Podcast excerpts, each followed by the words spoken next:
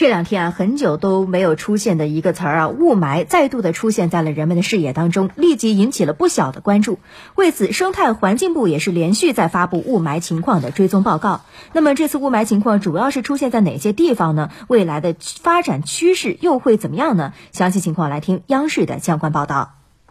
十一号，北京的扩散条件较差，加上外来污染物输入，北京出现轻到中度污染。北京市生态环境监测中心表示，十一号白天以轻度污染为主，污染峰值发生在傍晚至夜间，为轻中度污染。十二号，北京扩散条件逐渐转好，空气质量改善为良至轻度污染。十一号，河北石家庄、保定、沧州等地出现轻度污染，而唐山和廊坊则为中度污染，主要污染物为 PM 二点五。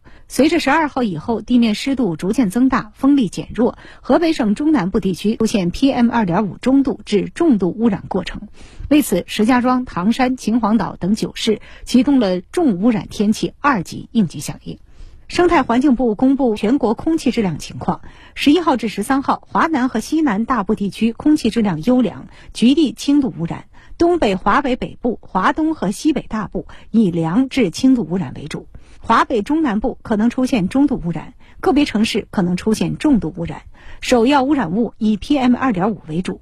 京津冀及周边区域十二号受偏北弱冷空气影响，区域北部和东部扩散条件改善，中南部受传输影响出现重度污染。十三号受弱冷空气影响，污染形势略有缓解。